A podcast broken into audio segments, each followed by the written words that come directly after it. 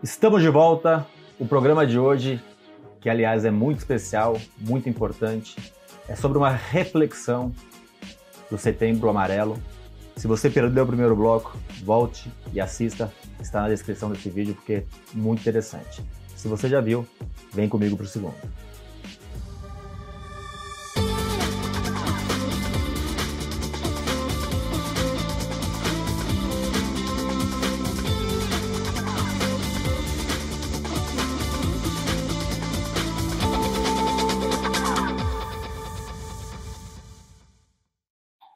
As nossas convidadas de hoje são Vanessa Muniz, síndica profissional, síndica 5 estrelas, apresentadora da Conde TV, e Tami Lopes, especialista em programação neurolinguística.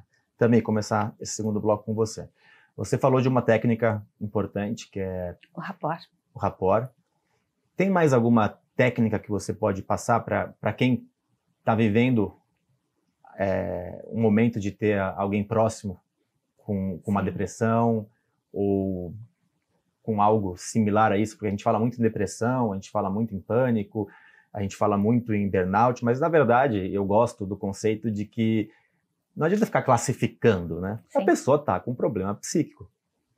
Qual é? Qual ah, se enquadra na, na ansiedade? Se enquadra? Em que CID se enquadra? Acho que ficou também a psiquiatria também, eu faço uma crítica, eu tenho amigos psiquiatras que fazem essa crítica, ficou muito na questão de classificação, uhum. e esse é o menos importante, né? Eu acho que o mais importante é a gente entender que aquela pessoa está com um problema psíquico, muitas vezes precisa de um profissional, muitas vezes precisa de remédio. Sim. E, e também esse é um ponto importante, queria que você falasse mais. Eu acho que o que você falou é muito importante, né? É a gente ter consciência de que nós não somos médicos, né? Então ter essa noção, até onde eu posso ir e de onde em diante não cabe a mim. É, como especialista de programação neurolinguística, eu não trabalho com diagnóstico, eu trabalho com comportamento. Então, quando a pessoa está com um comportamento indesejado, que ela gostaria de reagir de uma forma diferente, mas ela não consegue, é isso que eu vou trabalhar. Se, se é ansiedade, se é um. Não a depressão clínica, tá? Mas um, é, um estado depressivo, uhum para mim não faz a diferença. A diferença faz, ela está sofrendo porque está tendo uma resposta que gostaria de não ter. E a gente vai trabalhar o quê? Reprogramando padrões. Desde que a gente nasceu, Ricardo, a gente é, recebe informações que vão criando, entre aspas, programas na nossa mente. Sim. E programas automáticos, porque a gente não precisa aprender cada vez que acontece. Um exemplo bem simples, você aprende a andar no plano. Depois sobe um pouquinho, você não precisa aprender de novo, você vai aprender a andar na escada. Aí você não precisa aprender cada escada diferente. A nossa mente generaliza. Ela pega um aprendizado, né, e coloca para qualquer coisa semelhante àquilo. E isso vão criando o quê? Nossos programas que direcionam a nossa vida. Então, quando uma pessoa está tendo respostas indesejadas, é porque provavelmente ela está respondendo com um programa que hoje já não é mais adequado. Talvez tenha sido adequado lá na infância, na adolescência, mas que hoje já não funciona mais a pessoa se tornou um adulto que deveria saber como se posicionar, mas como tem um programa lá de trás da criança, que muitas vezes é um trauma que nem parece que é trauma, é uma coisa simples, para a criança foi grande. E aquilo continua ecoando. E a pessoa vai sobrevivendo, não vai vivendo, e vai empurrando e vai como uma bola de neve, sabe? A gente generaliza, omite e distorce, né? Generalizar, eu vejo tudo da mesma forma. Omitir é quando eu não percebo exemplos diferentes daquilo que eu acredito. E distorcer a realidade é encontrar formas de confirmar aquilo que eu estou pensando, que eu estou acreditando. E a gente vive refém de tudo isso. Quando a pessoa me procura, que ela está justamente com uma resposta que não é legal, não está sabendo se relacionar. Hoje tem um monte de rótulo, né? Fobia, agorafobia, sociofobia. Então, quando ela me procura, eu vou buscar o quê? O comportamento. Eu não sou médica. Eu sou uma especialista de programação neurolinguística e eu sempre pergunto é, quais são as, os, sintomas e se eu percebo que tem qualquer coisa que seja necessário, eu vou pedir para que ela procure um especialista médico, porque aí eu posso fazer o meu trabalho, mas o médico faz o dele.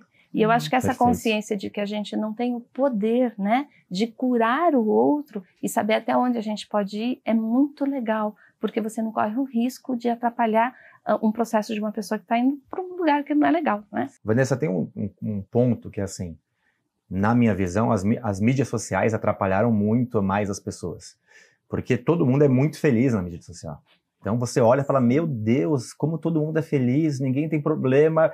E assim, vai criando um, um, uma doença de que você é o, o, o estranho no ninho. Então, nossa, a Vanessa é perfeita, a Tam é perfeito, o Ricardo é perfeito. Gente, eu vou te falar, eu conheço muita gente. Eu conheço influencers, conheço jogadores de futebol. Eu tava com jogadores de futebol esse final de semana que contaram problemas que tiveram. E assim, os caras acham, ah, o cara é milionário, o cara tem 100 milhões no banco, é tudo que eu queria. A outra tem 2 milhões de seguidores. A Vanessa é maravilhosa, não tem. Tem problema, tem problema, tem um problema. E acho que esse ponto das mídias sociais atrapalha muito essa falsa impressão. E a gente, eu acho que tem. É, é importante a gente também passar que a gente é vulnerável, né, Vanessa? Eu, eu, eu, tive um problema, já falei no primeiro bloco, uhum. recentemente, vocês duas, eu já comentei sobre isso. E às vezes que eu falei, ó, fui num psiquiatra, eu tive que tomar remédio para me ajudar a sair desse problema. As pessoas falavam assim: Meu Deus, eu achei que era só comigo. Sabe quantas pessoas me falaram isso? Meu Deus, eu achei que era só comigo. Cara, assim, Muito. 30 pessoas. Então, o problema que eu tive, que graças a Deus eu consegui superar, eu ajudei só falando, ó, eu tive um problema e eu tive que tomar remédio de ir no psiquiatra.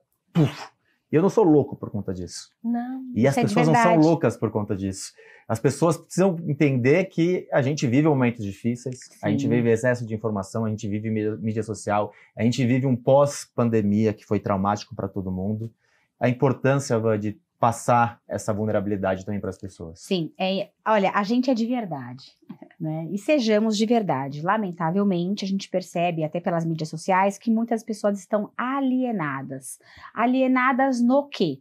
nas crenças e padrões que eles já vêm trazendo e que isso sempre existiu, mas que nas redes sociais isso ficou evidente.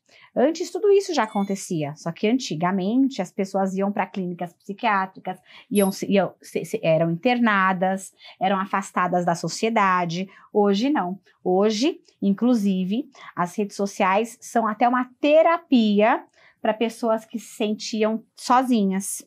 Eu vejo pessoas que acabam se sentindo mais felizes porque criaram ali um grupo de amizade, por exemplo, no Facebook da vida, e que consegue se comunicar com pessoas de outros países. O que eu vejo é, a gente não pode generalizar né, nessa questão da generalização com as redes sociais, elas têm o seu aspecto positivo, positivo o aspecto negativo, assim como nós que temos os nossos lados luz e sombra. Ser vulnerável é do ser humano, só que infelizmente é, existiram aí super-homens, super-mulheres, grandes super-heróis, em que a gente se mostrar essa vulnerabilidade vamos passar a imagem de fracos, incompetentes, não eficientes, e isso acaba atrapalhando a, ao processo que aquela pessoa pode ter ali, aquela luz no final do túnel. Então, se ela não tiver um ponto de apoio, uma ponte, eu sempre falo, eu sou uma ponte. O que você é, Vanessa? Eu sou uma ponte. Se a pessoa precisar, ela vai ter ali uma mão amiga para ajudar a ir para outro lado. Essa questão de ser vulnerável, ela vem por quê também? Porque as pessoas têm ainda um péssimo hábito de julgar e comparar. Todo mundo quer ser juiz. Todo mundo compara um com o outro. As crianças hoje elas falam assim: para eu ser bom, eu tenho que ser igual o jogador de futebol XPTO. Para eu ser ruim, eu tenho que ser igual ao outro. Ah, porque o meu time é melhor que o outro. Tudo começa numa questão de competição. Uhum. E isso começa dentro de casa, com a educação familiar. Porque os pais, eles dão aquilo que eles podem dar da melhor forma. Só que ao, ao ter filhos, por exemplo, tudo começa na infância, uhum. eu tenho que ter consciência dos papéis que eu quero desempenhar ali. E eu vou tentar, de alguma forma, é, mitigar, dando o quê? Princípios e valores para aquela criança, para que não se tornar um adulto inconsequente. Dentro dos condomínios, quando alguém vem, tem ataques de fúria, né? Eu tenho amigos que foram, a, é, o morador arremessou um laptop na cara dele, o outro quebrou uma cadeira, o outro partiu para por quê? Porque ele tem uma dor enorme e ele tem que extravasar. Ele acha que o síndico, aí entre os síndicos, que eles estão lá para serem ali sacos de pancada. Então, as redes sociais, é o que eu falo, eu, eu não generalizo. Eu entendo que tem um lado positivo, o um lado negativo. É aquilo lá, né? Qual lobo você alimenta? O bom ou o ruim? Então, nas redes sociais, eu, por exemplo, eu crio movimentos nas redes sociais. Eu já ajudei muita gente ali a enxergar uma luz no final do túnel, eu não teria conseguido se não fossem as redes sociais. Né? Eu lido muito com a questão da espiritualidade, eu entendo uhum. que a gente não pode cuidar só do corpo físico né, e mental, é, tem que ter o lado espiritual, físico, mental, tem que ter ali toda a sua, o seu sistema funcionando adequadamente. Eu entendo mais a falta de fé e a falta de amor ao outro, você mostrar que é muito amoroso, por exemplo, as pessoas já acham que é vulnerabilidade. Não é, amar nunca é demais, vamos amar, vamos. O mundo tá nisso por falta de. Eu falo que é uma palavrinha única, desamor. É você desacreditar. Para você ter uma base, quando eu entro nos condomínios, eu trago lá os meus princípios e valores que, que eu vou trazer. Eu trago lá disruptura de crenças limitantes de gestões que passaram. A pessoa olha e fala: o que é isso? Eu falo: bom, todos os senhores aqui se acostumaram com o padrão de gestão e eu, para implementar o meu, preciso de três meses. Aí eles olham e falam: que louca. Eu falo: é, então. Então, é disruptura de padrões, é tentar ver diferente, né? Você falou uma coisa que louca, e eu falei anteriormente que eu não era maluco, que. Uhum. Não, eu sou maluco, você é maluco. Todo mundo é maluco de perto. Sim. Quando a gente chega de perto, todo mundo é maluco. Todo mundo tem inseguranças, todo mundo tem medos. Então, acho que esse é um ponto importante. Você que está vivendo um problema, você que vive um problema e acha que ah, eu tenho medo disso, eu tenho. Todo mundo tem medos, tem inseguranças, tem dificuldades. Então, é muito importante você ter essa ciência e ajude essas pessoas também disseminando o nosso programa. Compartilhe o nosso programa com o máximo de pessoas possíveis. Estamos na Conde TV no YouTube e no condomínio, é, já ia falar condomínio informal. No condomínio, condomínio informal é o outro programa, no condomínio em pauta. É, assista também. É, assistam também que é muito bom. Vai quinta-feira, não é? Toda quinta-feira, quinta meio-dia. Meio e nós estamos também nas plataformas de podcast com o Condomínio em Pauta, que você pode ver bloco 1, bloco 2 e também um especial com cases. Tami, tem uma coisa muito comum com síndico acontecendo, não só com síndico, mas também com síndico, que é o burnout, né? E também é uma porta de entrada para caminhos mais perigosos. Né? Sim. Sim, porque a, a, pessoa entra num processo de autocobrança, né, de, de, uma rigidez muito grande consigo mesmo, que nunca tá bom, nunca tá bom, nunca. E aí começa a acumular funções, acumular funções.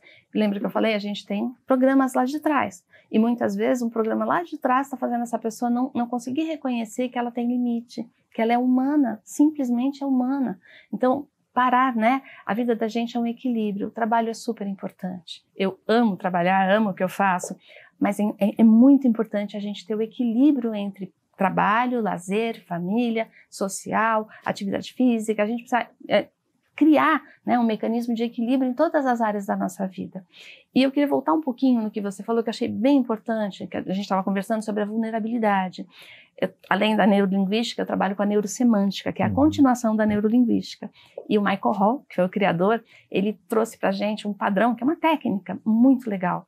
E é simplesmente o fato de você aceitar uma emoção que você não suporta. Porque tudo que você resiste, persiste, né? Então, se eu aceito a minha vulnerabilidade, eu relaxo e então eu posso encontrar recursos, maneiras de lidar com essa vulnerabilidade de uma forma diferente.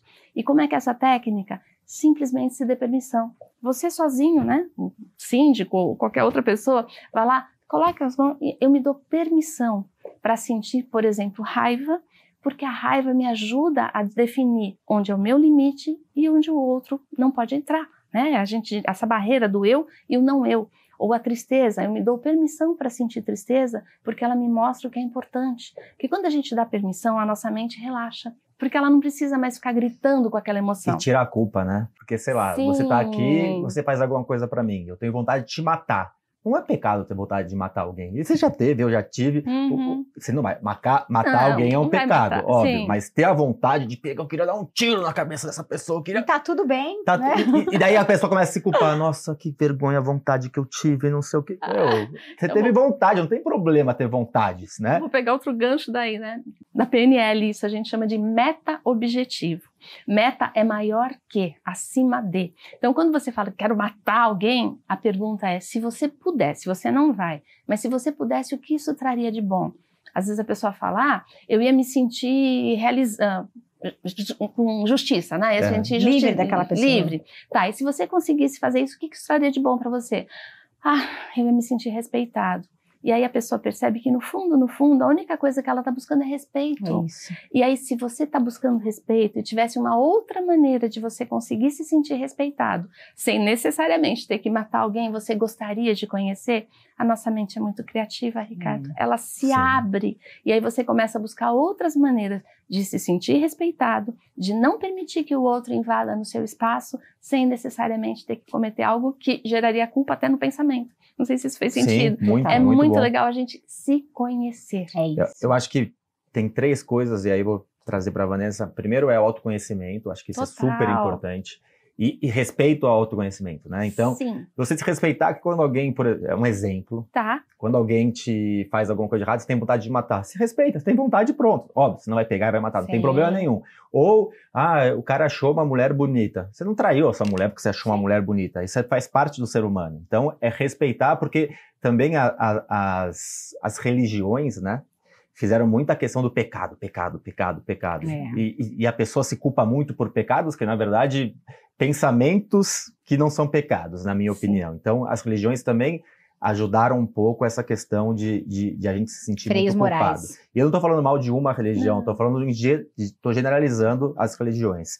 É, e um outro ponto é a gente também, se você não se respeita, não coloca limites, fronteiras, aquele negócio vai crescendo dentro de você, vai crescendo e não nasce. E aí tá, te- e aí vem com uma doença psíquica Sim. algo nesse sentido. Então, se você passa também por uma doença psíquica ou passou, que você tenha aprendizado, né? Que você aprenda com ela e que você mude a sua vida. Então, geralmente, as pessoas que passam por esses momentos e conseguem passar por eles, falam assim: foi a melhor coisa que aconteceu na minha vida. Porque eu refleti e refiz um novo caminho. Tem um filósofo que eu gosto muito, que é um filósofo indiano, que é o Osho, que ele Ai, fala eu o seguinte: é, a pessoa só, só vive realmente se ela morre uma vez. Que, óbvio, não é morrer Fisicamente. é, psicicamente, né? Entrar numa depressão forte, rever os valores, algo nesse sentido. Então, eu acredito muito nisso. E por fim, já trazendo aqui a questão de, do síndico conseguir se organizar, né? Porque eu, eu vejo muito síndico falando assim, nossa, eu tenho telefone o dia inteiro. Nossa, eu tenho não sei o quê. Se organizar para não cair num- É. num- numa doença psíquica. É isso. Olha, eu falo muito no mercado assim: nenhum CNPJ vale um AVC. Por que, que nenhum CNPJ vale um AVC? Porque o síndico ele tem que se respeitar. Para você querer que o outro te respeite, você tem que se autorrespeitar. E o limite e a, e a forma, ela já se mostra quando o síndico se respeita. Ele tem que saber que eu quero um cliente, mas será que esse cliente é bom para mim? Eu posso tentar criar vários movimentos para tentar ficar no condomínio, mas tem um limite, né? E ele tem que entender esse limite. E como é que ele sabe esse limite? Conheça-te a ti mesmo, não é? E olha, já é um grande desafio se conhecer, e às vezes a gente fica esperando a resposta do outro, mas a resposta ela tem que partir da gente, né? Essa questão que a gente traz aqui no nosso programa de hoje, que está fantástico, inclusive, né? Ela é bem importante. Quando a gente se conhece, mais do que querer saber o que a gente quer, é saber o que a gente não permite também, né? E quando a gente tiver uma raiva, um sentimento que não é tão legal, aceite ele. Ele tá lá. Você não vai, você não vai extirpar qualquer tratamento que você fizer. Você não vai extirpar os sentimentos bons e ruins. Você vai ter que controlá-los. Por isso que eu falei da, da questão do lobo. Ah, e qual lobo você alimenta? Bom ou ruim? Ah, eu, quero, eu sou o lobo bom. Não, não. Você vai ser o lobo que você alimentar E todos temos a sombra, né? luz e sombra é a dualidade do ser humano, né? Todos somos aí ruins e bons. Eu falo assim, nossa, eu sou uma pessoa incrivelmente boa, mas se eu tiver que mostrar o meu lado sombra, hum, não vai ser legal. A igreja, ela vem, eu acho até muito legal nisso, porque assim, a igreja traz alguns freios morais. É óbvio que elas também trazem o quê? Os dogmas religiosos que fazem com que a pessoa não abra também a caixinha e fique ali, né, presa a padrões que nem sempre são tão bons né? Cada religião tem a sua, eu sou ecumênica até por isso, porque eu pego o que é de bom em cada uma delas e sigo a minha vida feliz. É, mas é importante, nós temos padrões, esses Uhum. padrões podem ser ressignificados. Quando a gente fica doente, eu acho o máximo. E sabe por quê? Porque é a oportunidade que a gente tem de revisitar os nossos cômodos internos. Uhum. É a oportunidade que a gente tem, que o universo nos dá, de falar assim: agora, já que você não parou por bem, você vai parar por mal. E agora você vai se curar. Como? Ninguém se cura estando feliz e feio.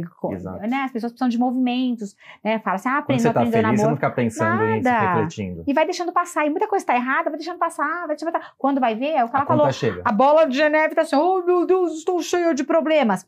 Mas a gente precisa disso. É, são essas questões de de, de, de, pontos de partida, renascimentos, grandes renascimentos. Eu falo muito da Fênix, né? É o momento que a gente ressurge das cinzas. Obviamente, tem pessoas que aprenderam a lição, melhoraram, criaram movimentos, evoluíram. Ah, tem outras que não, e paciência, cada um só dá aquilo que tem. Mas é um momento de, de introspecção, é um momento de revisitar os cômodos, e todos devemos passar por isso. Eu falo o seguinte: ah, quantas vezes você parou para escrever, né? Hoje ninguém pega o, lap, o laptop, pega o celular, coloca lá o que, que eu gosto hoje, quem é Vanessa hoje, o que eu gosto, o que eu quero para mim daqui a um tempo. E assim, nós não temos o futuro. O futuro não existe, o passado não existe e o dia mais importante é hoje. Qual é a melhor hora? Agora. Ansiedade excesso de futuro. Depressão é excesso de passado. Quando a gente tem a, toma consciência, uma tomada de consciência de que o dia mais importante é hoje, de que a situação mais importante é hoje, de que o vestido mais lindo eu vou usar hoje, não vou esperar o dia de amanhã, tudo funciona muito bem, mas é um aprendizado, é repetição, a gente só aprende repetindo. Isso que sejam padrões bons, porque se eu não ressignificar os meus padrões, eu vou sempre repetindo padrões ruins. E, e eu digo, é, eu vou dar minha última participação, porque a gente se alongou bastante, não vou nem fazer hoje o, o, o aplicando advertência, e vou deixar vocês darem a, a, a, parte final de vocês, mas tem também a questão que, na minha visão, isso já é provado cientificamente, o esporte. Né? O quanto o esporte é importante. Eu estava lendo uma revista recentemente, uma revista científica americana, que ela dizia que quem está em depressão e faz. Eles fizeram três grupos. Pegaram três grupos em depressão, fato científico americano. Uma é, não, faz, não fez esporte, a outra fez esporte moderado e a outra fez esporte pesado. Pesado que eu digo, um esporte Sim. pelo menos seis vezes por semana, Contínuo. 50 minutos. Entre o grupo 1 e o grupo 3, a diferença de melhora foi 67%. É considerável.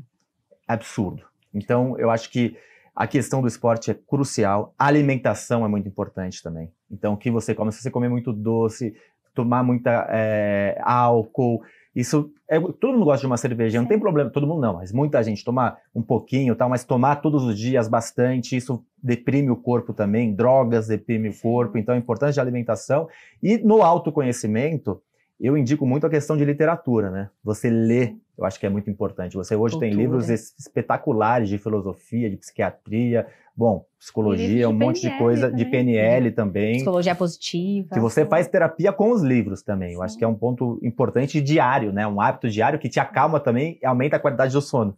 Porque o sono é, quem lembra da pirâmide de Maslow, né? Sim, o sono, básica. exato, o sono, o sono é crucial. Então, quem não dorme bem, não fica bem. É, uma da, dos pontos que eu, que, eu, que eu tive esse problema aqui é, de saúde mental foi a questão do sono. Eu estava dormindo muito pouco. Então eu passei seis meses dormindo muito pouco. E a outra coisa é verificar a saúde física, né? Porque muitas vezes você está com problema de colesterol, você está com problema de, de baixo hormônio, e aí tudo vai influenciando. Então, fazer um check-up anual é mais do que necessário. Essas são as minhas dicas finais. Deixo as suas dicas finais e depois a da Vanessa para a gente terminar o programa. Eu achei bem interessante você mencionar a pirâmide de Maslow, né? Porque é uma das bases que a gente trabalha na Sim. neurosemântica. As pessoas buscam, de um modo geral, Ricardo, a autorrealização. E a autorrealização está lá no topo da pirâmide. É, você não consegue chegar lá se você não passar pelas outras.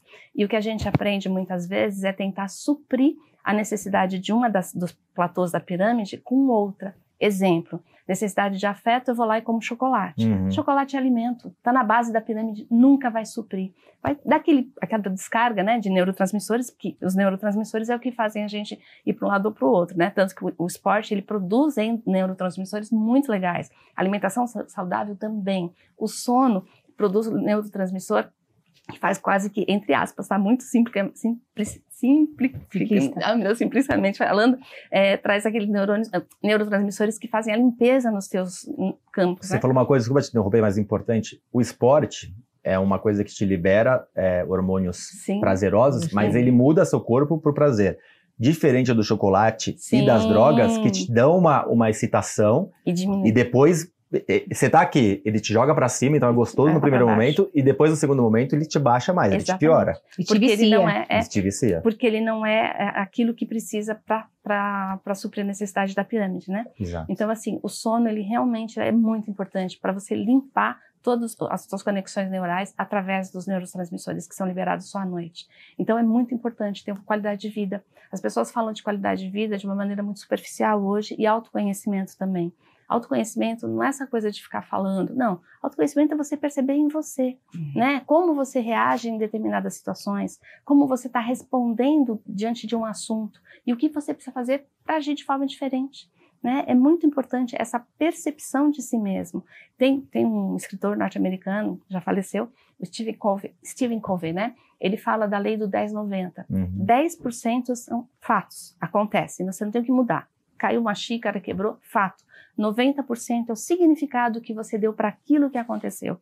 Então a gente tem no nosso poder os 10%? Não, mas os 90% que é estão totalmente no nosso poder. E tem a ver com o quê? Com os significados que a gente cria dentro de nós a partir dos programas que nós tivemos durante a nossa vida toda. Muito então, obrigado. Então minha dica é essa, se conheça de verdade. Muito obrigado pela participação. Uhum. Muito rica. Vanessa, seus, suas, sua dica final. Olha, minha dica final, eles falaram bastante aqui sobre as modificações é, que a gente pode fazer na nossa vida, né? Física, é, mental. E eu, obviamente, vou trazer as questões aqui espirituais, né? Uhum. Eu acho que se a gente não tiver esse triângulo, esse tripé de saúde física, mental e espiritual, a gente padece, né? Padece e padece muito feio. É, a gente só tem essa vida aqui para poder fazer a diferença. É, esse corpo é, o uhum. nosso templo. Né? Eu falo que onde a gente estiver, o nosso templo vai junto. Sim. Então, quem não cuida da questão física, quem não cuida da psique, não é? quem não procura efetivamente ter a humildade de revisitar os cômodos, ressignificar aquilo que é a nossa história. Porque se eu tenho uma dor é porque algo ali está doendo, está machucando e está na hora de cuidar. E assim, a cura é de cada um. A gente pode ter ali auxílio, terapia, médicos, personagens trainers, uma infinidade de pessoas que podem pegar a gente e dar a mão. Mas se a gente não quiser, se a gente não. A gente só pode ajudar quem quer ser ajudado, né? Sim. Se a gente não tiver essa consciência quântica de que todas as ações elas dependem da gente e que a gente só tem essa vida para resolver. E aqui ninguém está de férias, Sim. né? Ninguém está nessa vida de férias e que a gente precisa efetivamente criar os melhores movimentos para uma evolução e essa evolução ela tem que ser uma evolução saudável a gente não, não serve para nada, né? Eu sempre Sim. falo isso, a gente está aqui é, que nem o bobo da corte, uhum. tá aqui que nem o, o, boneco do posto, só criando movimentos e não trazendo consequência nenhuma, resultado nenhum. Então vamos aproveitar a oportunidade que nós temos todos os dias, uhum. todos os dias, quando a gente acorda respirando, de fazermos as diferenças aonde? Na nossa vida em primeiro lugar. Porque quando a gente cuida da nossa casa, a gente consegue cuidar da casa do outro. E aí meu recado para os síndicos, quando a gente é organizado, cuida da nossa saúde, a gente tem sim como trazer movimentos nas redes sociais, mostrando que é de verdade, né? Aquilo que é de verdade, sem fantasia nem nada. Por isso, conheça-te a ti mesmo. Obrigada pela participação Obrigado. hoje aqui. Esse programa foi muito legal.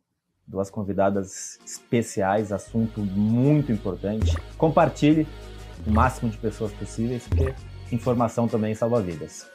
Estamos também nas plataformas de podcast, com condomínio em pauta inclusive com extra de cases especiais para vocês. Nos vemos semana que vem com mais um programa com informações importantes para o seu condomínio ou para os condomínios que você faz a administração. Até semana que vem.